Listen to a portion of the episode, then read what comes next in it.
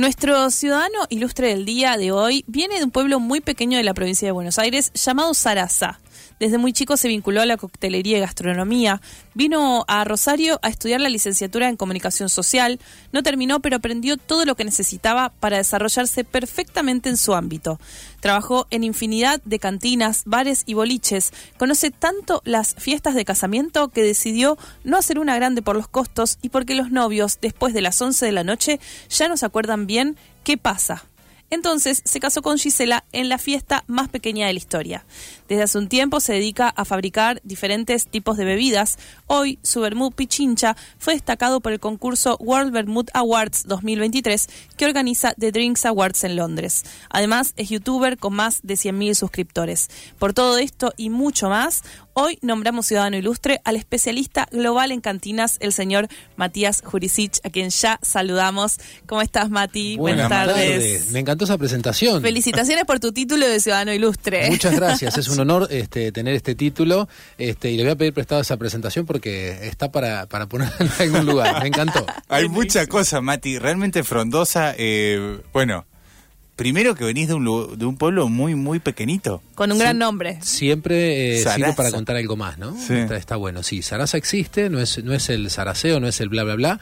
Es algo que, que a mí me trasciende mucho porque, bueno, es el lugar donde me crié. O sea, imagínense donde ustedes, donde ustedes iban a jugar cuando yo veía que era chico. Bueno, yo en medio de la, de la cuneta porque, bueno, era todo piso de tierra, no, no existe... Eh, el cemento, me refiero a lo que es el pavimento en el pueblo. Recién hace unos seis meses le hicieron un mejorado de piedras, con lo cual, bueno, te el ripio, el famoso ripio. Es como un intermedio, no sé si es ripio legal correctamente, pero bueno, tiene, digamos, una, una, una base buena el piso como para que si llueve no te quedes empantanado en el medio del camino. Eh, y la verdad que sí, es, es un lugar muy lindo, muy acogedor y que hoy tiene un poquito más de eh, vida porque, bueno, hay mucha gente que está volviendo hacia los pueblos, en primer lugar, y segundo lugar, eh, hay señal de teléfono, cosa que no pasaba.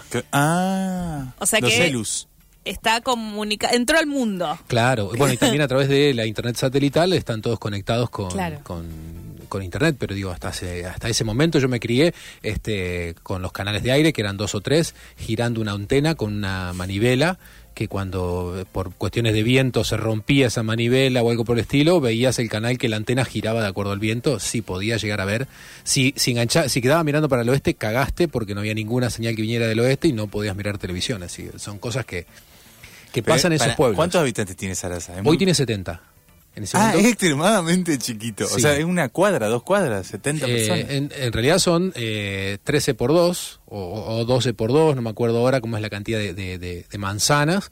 Eh, pero imagínate que yo vivo en un edificio hoy que debe tener más gente que el pueblo. Claro. Más que el pueblo. Y Mati, ¿a la escuela ibas a algún lugar cerquita o tenía también su escuela ahí mismo? Eh, tiene. Porque viste que a veces, sobre todo con algunos pueblos, la, escuela queda como quizás en el pueblo al lado. Más alejado. Sí, no, en este caso eh, estaba la primaria y, la, y el jardín de infantes.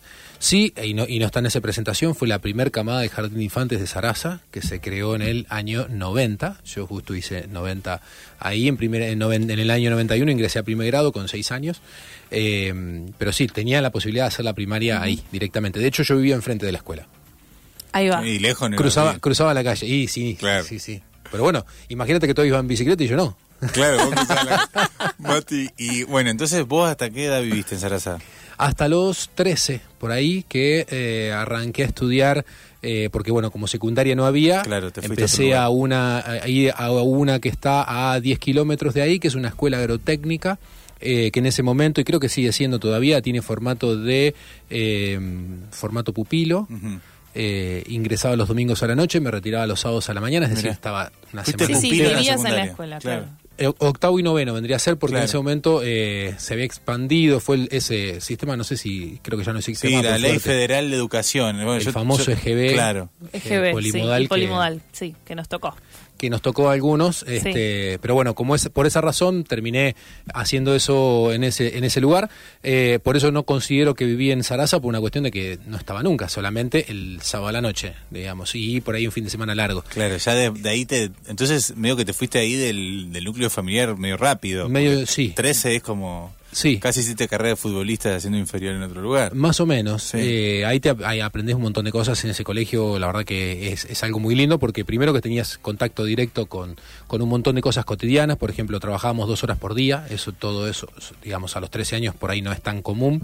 Eh, y Mucha disciplina entiendo por lo que contás. mucho desarrollo de cierta, de, de, de ser muy disciplinado, digo. Completamente, y los horarios bien marcados. Seis y media se despertaba, a las siete salías de tu lugar, arrancabas a, a, cursar, a una determinada hora desayunabas, este, volvías a cursar, almorzabas, terminabas de almorzar, ibas a las, a las, em, a las clases técnicas, es decir, la, mañana era la clase como cualquier otra escuela. Más teórico, claro. Claro, no, digamos, lo mismo, digamos, de todo, ciencias naturales, ciencias sociales, lengua, matemática, todo lo que sea regular, digamos, en un adolescente, y después de almorzar tenías la doble currícula que tenía que ver justamente con la parte técnica, donde aprendíamos em, apicultura, ganadería, eh, carpintería, digo, todas cosas técnicas del campo. Y después de ahí nos íbamos a trabajar, después de terminar de trabajar dos horas y algo, dos horas o tres, no recuerdo ahora cuánto era el tiempo, eh, obligatoriamente tenías una hora y media de deporte, sí o sí, que tenías que hacer algo. No importaba si estaba jugando, había cancha de básquet, que los chicos jugaban al básquet, yo no, no porque no era muy bueno en eso. Había cancha de pelota paleta, que por ahí eh, es, no es tan común. Y ahí sí había varios y había muchos que jugaban muy bien y había mucha pica. Yo no era bueno en eso. Eh, había canchas de fútbol. Ahí eras bueno. Ahí sí me defendía, era arquero y después sí hacía atletismo en un, espacio retirado donde yo eh, entrenaba lanzamiento de disco. Que de hecho fue la, la disciplina que traje a Rosario. No muchos saben, pero fui. Y, y hacías lanzamiento de disco. Sí, fui dos veces campeón provincial de Santa Fe de lanzamiento de disco. No, mira eso no es categoría juveniles. Faltaba en la bio. Faltó en la bio. hay, que, hay que editarla. Doble campeón provincial de lanzamiento de disco. En, en, el CAR de Santa Fe, ahí pegadito a la cancha de, Colón. Claro. ahí donde se. bueno, acá practicaba en el Jorge Newbery, en, en la punta del, del, Parque Independencia. Pero sí. Y eso era lo que hacía, digamos, cuando estaba en la escuela pupilo. O sea, entrenaba, después volvías, estudiabas, cenabas y te ibas a dormir. Termina eso y acá empieza a meterse un poco tu profesión al toque y por lo que ibas contando ese contacto con la naturaleza y ya lo laborioso, imagino que te dio un montón de herramientas. Te viniste a los 18 a Rosario. Me vine, sí. O sea, tuve dos años pupilo, después pasamos a vivir a un, pueblo cercano a Sarasa, se llama Ascensión, que es donde actualmente viven mis viejos. Eh, ahí estuve los tres años del polimodal, o sea, hice octavo y noveno en la escuela pupilo. Primero, segundo y tercero. Claro. Se había eliminado el quinto, claro. En realidad era como si decir tercero. cuarto, quinto, eh, tercero, cuarto y quinto para la época. Eh, y después sí, terminé ahí, vine para Rosario con tal vez un par de herramientas más o armas más como para convivir con alguien más o para este digamos ya, ya de por sí tenías que ordenar tu ropa no, pero un training eh, sí muy autogestivo Muy independiente, Mati. En ese sentido, sí. Sí, sí, sí. Eso es lo que tiene lindo esos, lugares. ¿Y viniste a estudiar comunicación? ¿o comunicación, exacto. Me acuerdo todavía que vine con mi viejo a averiguar. Yo quería ser eh, periodista deportivo. Estaba fascinado con Fox Sports Noticias. En ese momento era el boom de, los, de los programas de cable. Claro, aparecían eso que eran programas específicos, ponerle de deporte. Entonces todo el tiempo hablando de deporte y dando noticias vinculadas al deporte. En, y en realidad me gustaban muchos deportes, por eso no, tan, no, no era tan de consumir, no sé, digo ahora simplemente fútbol o no sé, me sale, no me sale el nombre de los que se pelean todo el tiempo. Igual eh, son no en el show todos así. Tienen esos nombres, como fútbol es fútbol, como la columna de One Rage, Fútbol y Muerte, ¿no? Sí, por, ahí...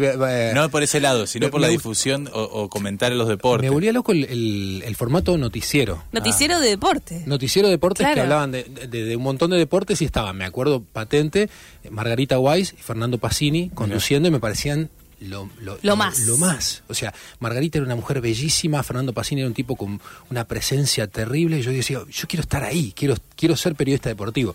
Vine a Rosario en noviembre del 2002 a, a investigar, digamos, que podía Época tranqui. Bueno, no, ya había pasado. Ya había pasado, ya había pasado. Ya llevábamos un año y pico de, la crisis, ya, ya veníamos con patacones en el bolsillo. Eh, y me acuerdo que fuimos a Elisет 18, que está acá. Eh, en realidad fuimos a LT8 cuando estaba en la ubicación de, Córdoba, ahí en lo que es el Paseo del Siglo, a averiguar dónde podía estudiar periodismo, porque el mm. nene quería estudiar periodismo, entonces de ahí nos derivaron al ISET, en el ISET me recibe, eh, ay, ¿cómo se llamaba? Este, era profesor de la Facultad de Comunicación también, Simonovich, Simonovich. Ay, no lo tengo No me acuerdo, a ah, expresión oral 1. Y me dice, pero ¿por qué no te quedas a estudiar esto en Junín? Que estaba más cerca de Ascensión. Junín de Ascensión está, es lo mismo, digamos, la carrera exactamente era la, era la misma. y con una mano en el corazón, yo en ese momento detestaba la ciudad de Junín, no me gustaba, no quería ir ahí, mi sueño era venir a Rosario. Eh, y entonces mi viejo me vio la cara y, le pregunta a, este señor, le dice, ¿y no hay otra cosa para estudiar? Sí, le dice, eh, comunicación en la Siberia. Dice, tomate el 115, el 115 no, el 102. Perdón, Mati, ¿sin Sich? Sin Sich, eh, sí. Armando Sin Armando, Armando Sich. desde producción nos indican Armando Sin Sich. Es un grosso. Grosso total, Por culpa de Armando terminé en la Siberia. Exactamente, ahí me crucé con gente que conocía de la zona, me prestaron un par de, planes de estudio, lo analicé, cuando salí le dije, viejo, esto es lo que yo quiero, porque realmente lo que tenía comunicación en ese sentido era mucha más amplitud de, visión. Y la verdad que fascinado después con la carrera, creo que... Mira, qué loco. ¿Y nunca, nunca terminaste la licenciatura? No. Pero de ahí sacaste un montón de herramientas para y todas prácticamente, porque básicamente la, la, cuestión estructural de lo, que he hecho siempre es comunicación. Desde el mundo, punto de vista de las bebidas es, comunicación. Y, y, también yo pensaba, perdón Gaby, pero en esta en este rol casi de divulgación, ¿no? En el sentido también de, de estar buscando que, que haya un conocimiento, un entendimiento de algo que, bueno, que parece que, que no es tan accesible en un primer momento, ¿no? Sí, es cierto. Eh, y creo que me pasó porque me encontré con esa situación de querer saber más de algo y no te encontrás. Es decir, mm. te encontrás con la historia que te cuenta el, marketing de, ese producto, que no estoy en contra de eso, vende, sirve para vender y, hay que aprenderlo porque yo también produzco y necesito de ese marketing, pero yo quería saber qué pasaba dentro de la botella, qué era lo que, que, había. Entonces, tal vez en esa, en esa búsqueda de información es donde me encontré en algún momento con demasiada información, decir, pucha, todo esto estaría bueno que, alguien lo empiece a contar. Eh, y así arranqué en 2008, creo que fue, que arrancamos con el Club del Hermut, que era un sitio web donde publicábamos reseñas de productos que no tenían marketing. Básicamente, como las empresas no le daban pelota, nosotros nos, poníamos a hacer al punto que ponele, antes de que, salga todo el boom de Amargo Obrero, eh, yo reseñé a Amargo Obrero, había investigado eh, esas cuestiones que dicen que es anarco-sindicalista. La primera página que escribió eso fui yo, que lo saqué de un foro, anda a saber de dónde era ese foro, que alguien dijo, me pareció verosímil, lo puso, y a partir de eso, cuando eh, Grupo Cepas, que es quien hoy tiene la marca, compra la marca, la relanza, la mayoría de los medios tomando, cuando vos ponías Google Amargo Obrero, no te saltaba la página oficial de Amargo Obrero, saltaba mi página. Entonces, claro, tomaron la información de ahí y la empezaron a divulgar como que era anarcosindicalista, que era una bebida peronista, qué sé yo, que eran todas cosas que había escrito yo en su momento porque era una opinión que consideraba yo en ese momento que, era correcta. Al punto que, me acuerdo hasta el día de hoy, recibí un correo de la revista Pronto, eh, invitándome a pautar en la, en la, publicación, como diciendo, eh, vos que sos dueño de Amargo Obrero, ¿no querés hacer publicidad acá? Y fue como, eh, soy, campeón, ¿no? Si ni siquiera te tomaste el tiempo de chequear la fuente. Che, Mati, y para, antes de. Porque acá ya saltamos a un Matías Jurisic vinculado entre la comunicación y la coctelería, el desarrollo gastronómico. ¿Cuándo aparece eso en tu vida? ¿Lo traías desde adolescente o fue algo que te pasó acá? No, no, no. Eh, digamos, yo me salté la adolescencia de lo que es el consumo de bebidas alcohólicas. No lo tomaba, no, no me gustaba directamente. yo tampoco tomaba pre-18, nunca tomé alcohol pre-18. Pero, y era, si bien ponerle en mi casa era como algo que estaba mal visto, pero la realidad es que como todos los pibes, cuando uno sale es que empieza a, experimentar todas esas cuestiones. Tenés tus experimentaciones sexuales, tus experimentaciones de comida y de bebidas. Y en bebidas era ir probando y, esto no me gusta, esto no me gusta. La cerveza, los pibes se morían por la cerveza con Fanta en ese momento. Esa cosa dulce. Mm. Esto es horrible. No me gustaba. Eh, empecé probando algunos licores, había unos licores que me parecían que estaban bien, pero como que otras cosas no. También el acceso que teníamos en el pueblo no era la, la variedad que hay hoy. Eh, tal vez había una sola línea de licores, me acuerdo de ir a, caminarlo todos los, supermercados que había, que eran cuatro en el pueblo, bueno, mucho más que Sarasa, que había un solo, un solo ramo general, eh, y, ver que no había mucha variedad y, empezar a probar y decir, bueno, esto no me gusta, ahí conocí el famoso Blue Curazao, que me parecía un esperpento ya desde ese momento. Eh, entonces, cuando llego recién acá, en etapa estudiante, universitarios donde empiezo más la investigación de eso y finalizando la, la, etapa universitaria, que en realidad es como que nunca la finalicé, porque empecé a laburar y la facultad pasó como en un segundo claro, pero ¿qué, entraste a laburar acá? Porque vos decís, bueno, te veo un tipo muy curioso, un flaco que quería experimentar, ir a, buscar la bebida y quería saber qué tenía. Y acá arranco en 2007, 8, cuando estaba cuarto, quinto año de la facultad, que empiezo a mantenerme solo trabajando en un bar. Entonces, digamos, la cuestión del, del, bar surge como una necesidad. Una salida laboral. Sí, que en realidad venía concatenado también a comunicación, porque el que abre el bar era quien me contrataba como editor de videos. Yo empecé haciendo videos. Mirá. Empecé a usar YouTube cuando. Yo creí que habías arrancado por el otro lado, pero no, arrancaste haciendo videos y de bueno, vení y ahí aprendí, aprendiste algo de coctelería. Tuvimos uno de los primeros virales en su momento, cuando la palabra viral ni siquiera existía. Habíamos grabado un material para eh, una empresa que, bueno, la resumo brevemente, quería hacer una presentación formal a DirecTV para ofrecer un servicio nuevo a DirecTV. Entonces filmamos una situación en la que eh, varios personajes de televisión tenían un problema y, y ese servicio técnico salvaba a esos personajes de televisión. Eh, a través de este sistema nuevo que implementaba esta gente que quería presentar a DirecTV. En eso usamos eh, trajes, porque bueno, los personajes eran Barney, eh, uno de los Teletubbies, y aparecía el técnico de... Y, en el medio, que nos quedaba tiempo y cinta para grabar, que esto parece una pelotudez, pero en ese momento grabábamos a cinta, grabamos un video en el que se estaban peleando Barney y el Teletubby, quedándose a piñas por Oroño. Y y lo subimos, pero, pero en realidad era para, en ese momento, uy, te paso un link, era una, locura, te paso un link con un video y por correo era, eh, mira lo que subí. Cuestiones que quedó y nos enteramos como a los tres meses que ese video tenía unas 60.000 visitas, la mayoría eran todos comentarios eh, mexicanos que no entendíamos por qué. Eh, pegó en México y decía, pinche pendejo, ¿qué mierda estás haciendo? Que era como...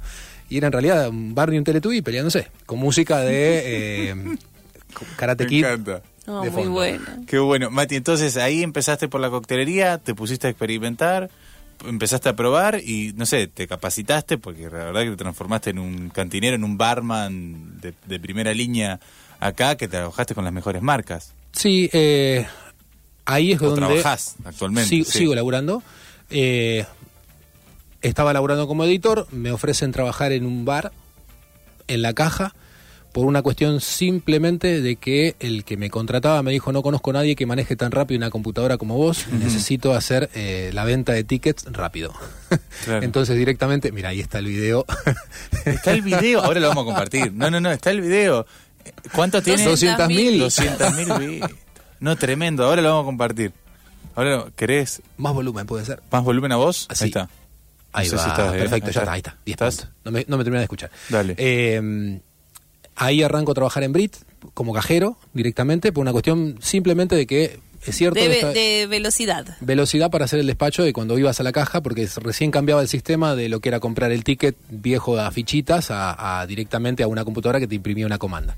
Eh, que era un bar medio bolichín. Sí, ¿no? Tenía como la mezcla, eso digo, que tenía como que tener cierta velocidad también, porque no era solo que vos estabas tomando un trago claro. tranqui, sino que también tenía gente parada, ¿no? Como Vos tenías la cena. Claro. Y después de la cena, 12 de la noche, se cerraban todas las mesas y a partir de ese momento se convertía en un mini bolichito. Exacto. Del centro que este, explotaba, realmente teníamos cola hasta casi la, aduana de gente que quería ir al al lugar. Y ahí es donde empiezo eh, a, experimentar sirviendo tragos de una manera un poco más organizado, profesional, porque hasta ahí, me, en todo caso, si preparaba tragos era para mis amigos o en casa, no era más que eso.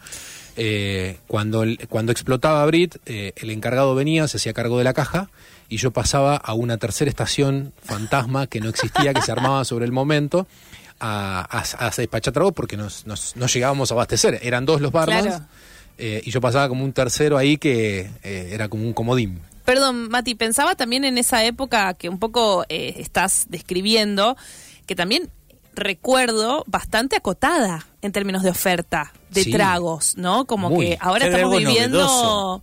Claro que digo que tenías Gancia, Fernet... me cansé de sacar en ese momento mojitos, Mojito, Cuba Libre.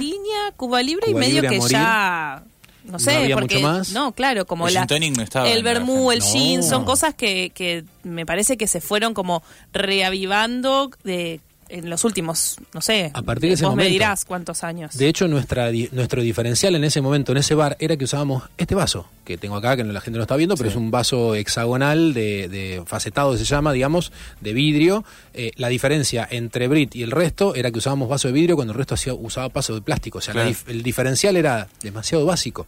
Eh, y que usábamos marcas reconocidas. Claro. Que se llamaban de primera línea en ese momento.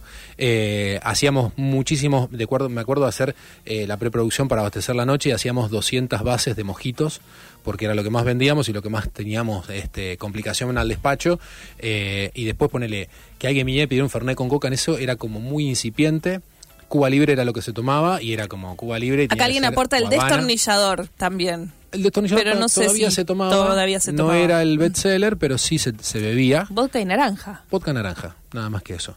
Eh, y después ponele que no sé si, si, había algo. Me acuerdo de haber aprendido en ese momento, hice el curso de barman porque quería saber un poco más, eh, y te enseñaban el Negroni como si en algún momento ibas a trabajar a la barra de un hotel internacional afuera, ni siquiera en Rosario, eh, y alguien te pedía un Negroni porque era un clásico que tenías que saber, pero la realidad es que nadie bebía Negronis, nadie bebía Vermouth, nadie bebía este nada que fuera...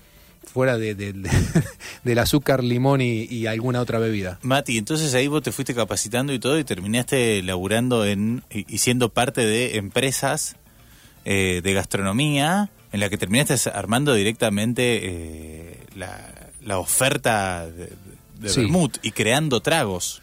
Eh, sí, en ese sentido, digamos, el mismo proyecto que fue Brit inicialmente, cuando en un momento me, me, cansé de ese proyecto, yo me fui y renuncié, eh, empecé a trabajar vendiendo propuestas de contenido, con todavía no se habla de contenido para empresas de, de, alcohol, eh, básicamente Grupo Campari, para... para Ahí te vinculaste directamente con los grandes, con los, con que mandan. Claro, directamente era el famoso Dios atiende en Buenos Aires, me iba para allá, me reunía con gente allá y, y, ofertaba acciones y esas acciones, digamos, tenían costo y eso se traducía, digamos, en, en, acciones de marketing para ellos, pero con propuestas personales. Es decir, no era una bajada de línea de la marca, sino que eran eventos particulares. Claro, y ahí, y ahí fue como forjando tu nombre, ¿no? Mati Jurisic haciendo tal cosa. Claro.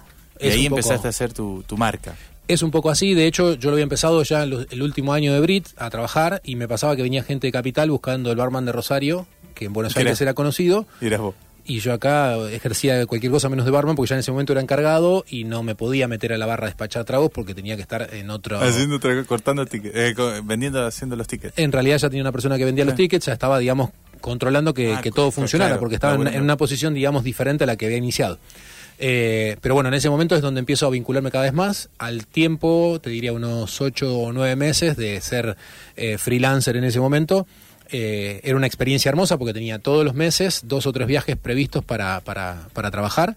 Eh, y también me encontré con toda la otra o parte. Sea, te empezaron a llamar de otras partes del, de Latinoamérica para que vayas con. En realidad funcionaba, digamos, a, a, doble mano, porque, digamos, si bien había gente que te llamaba de afuera, eh, también yo ofertaba. Claro, vos, era que... Bueno, vos siempre fuiste un flaco, claro, realmente un tipo inquieto, que quería, estaba ahí buscando las opciones. Eh, de hecho, pone, la primera vez que viajé a Perú fue porque eh, cuando me fui de Brit me dieron un premio económico por, por cuatro años de laburo, digamos, casi impecable, te diría, eh, y lo usé para viajar afuera para aprender más de otra cultura.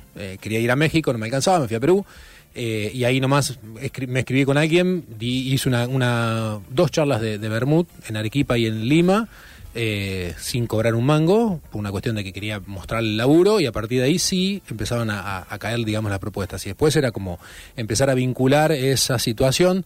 Eh, hay muchos que tienen ganas de hacer algo y no se terminan de dar cuenta cómo le buscan la vuelta, entonces era, bueno, ok, mira, hacemos esta manera, lo financiamos de esta forma, yo me llevo esto, vos te llevas esto, como para este qué interesante qué interesante historia de vida de la Mati Jurisic bueno ya vamos a estar hablando de este vermut premiado a nivel internacional. Tuviste varias veces premios el vermut Pichincha. Podemos hablar un poquito de Pipoyal de los brebajes Jurisic que están dando vueltas también. Tenemos eh, mucho de qué hablar todavía. pero y, el detalle el detalle del hombre que sabe mucho además de la noche le quiero preguntar a un flaco que conoce a la perfección las fiestas y que por eso optó por otro lado para casarse.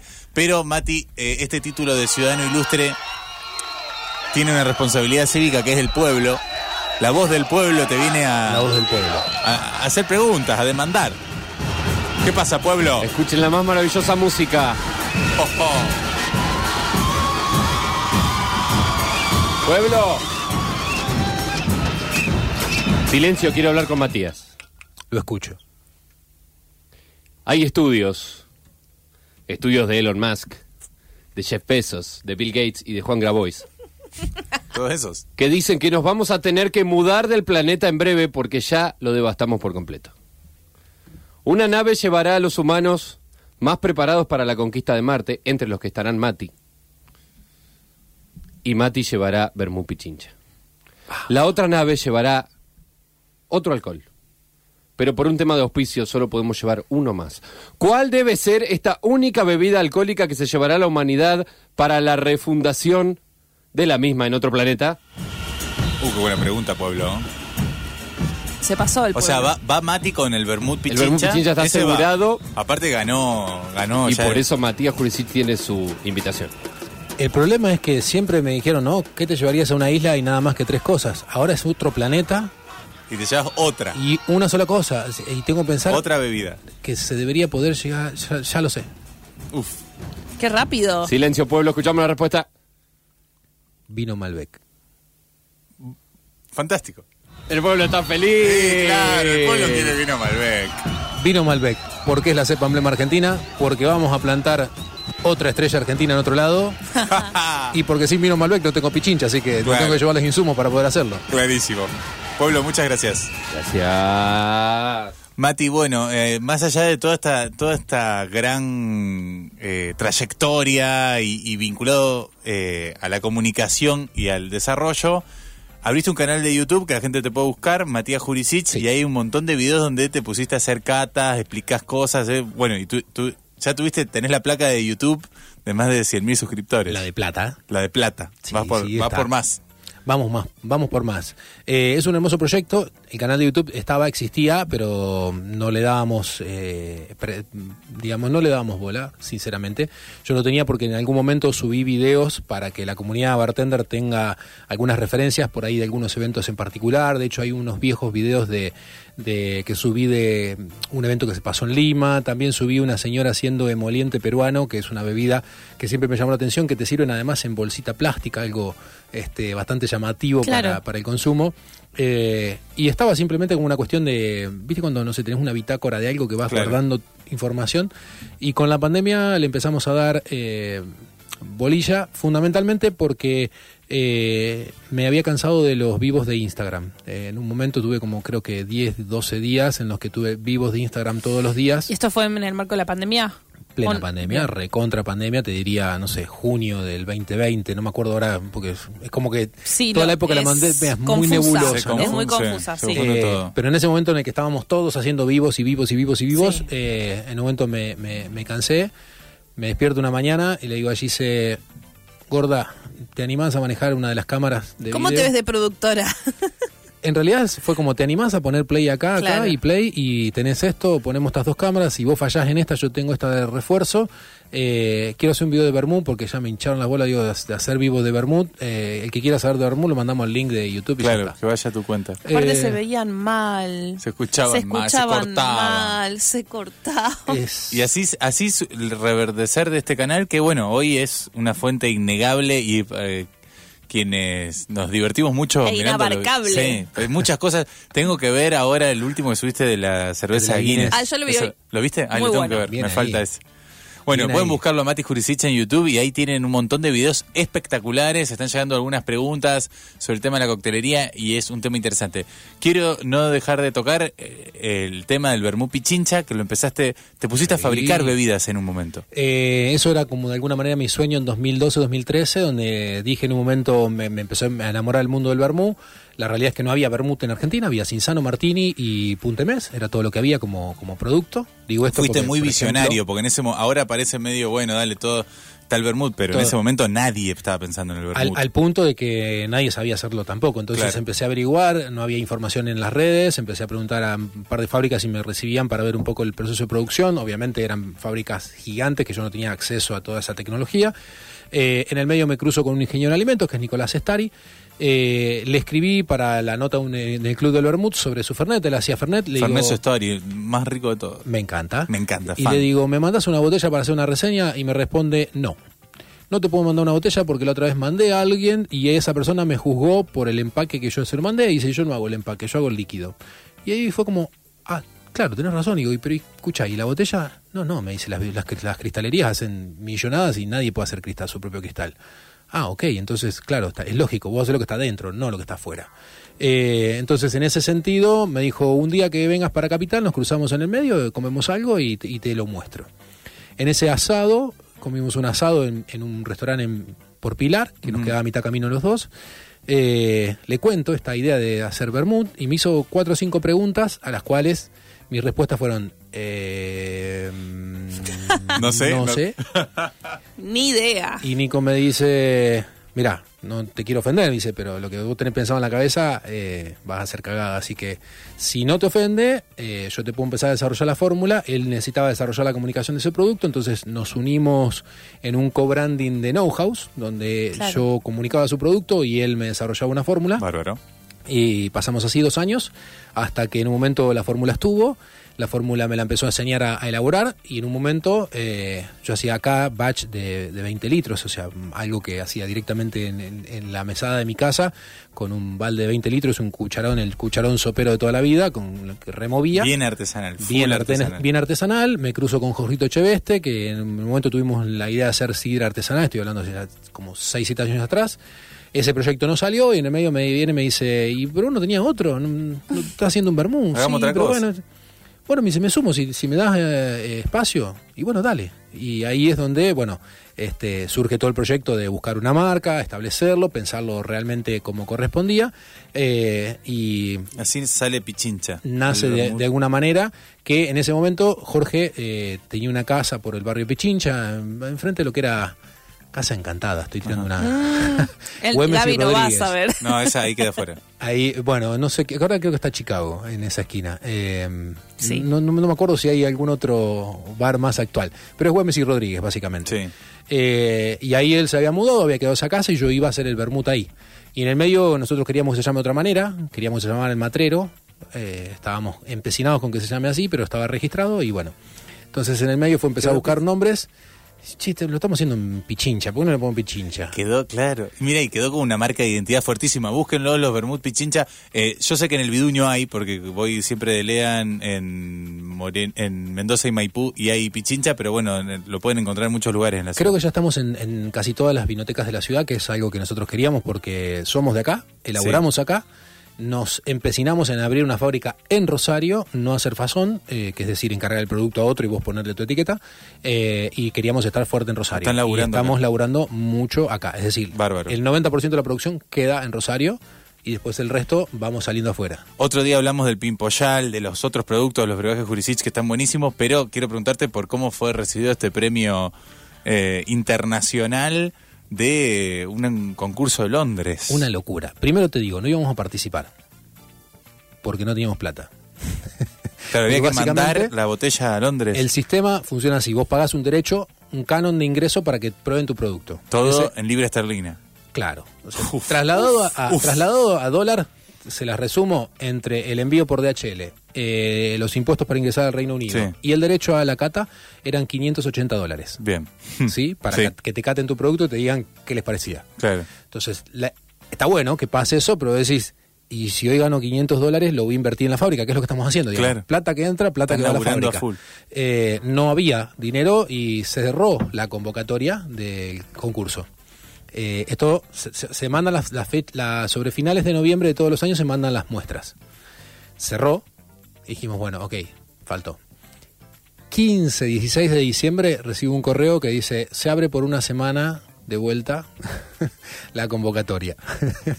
Había entrado un pago, lo llamo a Jorge, le digo, Jorgito, abrieron, mandamos.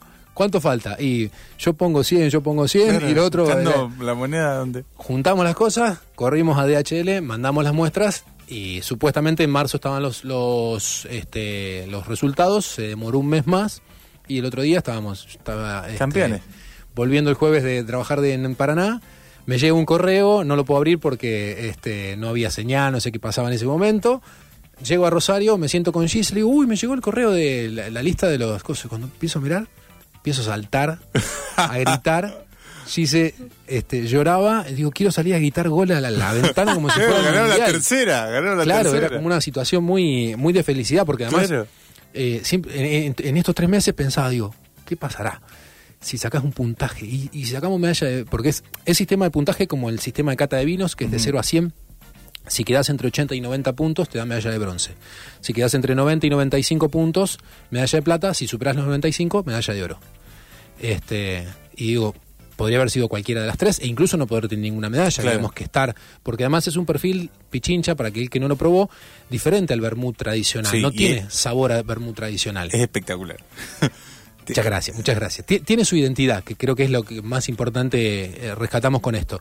Eh, y, pensar que 15 a 20 especialistas eh, de Europa caten tu producto y te digan que eso está bien logrado, eh, cuando es un producto que ni siquiera en, el estilo existe en Europa, eh, realmente nos emociona y nos pone muy contentos porque ese perfil de sabor lo pensamos para tomar nosotros. Claro, para los argentinos, para acá, para el rosarino. Está pensado para el rosarino. En realidad es una fórmula que fuimos modificando con Jorge para que nos guste a los dos tomarla. Simplemente es una cuestión de, no, es que buscamos hacer una receta para que alguien lo cate y diga, ay, qué rico, qué bueno que está esto. No, eh, nos tiene que gustar a nosotros, le gusta a nosotros. ¿Le gusta a nuestro amigo? Genial.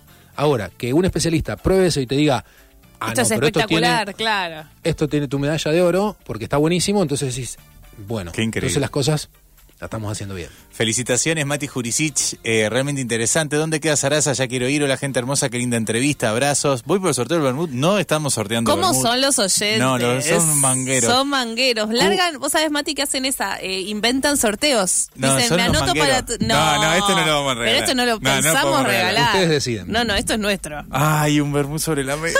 este, este, este es uno de los mejores Bermud del, del mundo sobre la mesa. Sí. ¿Quién pudiera? Falso vivo. Gracias, Mati, por venir. Gracias por todo. Es un placer. Matías Jurisic, búsquenlo en YouTube, vean sus videos.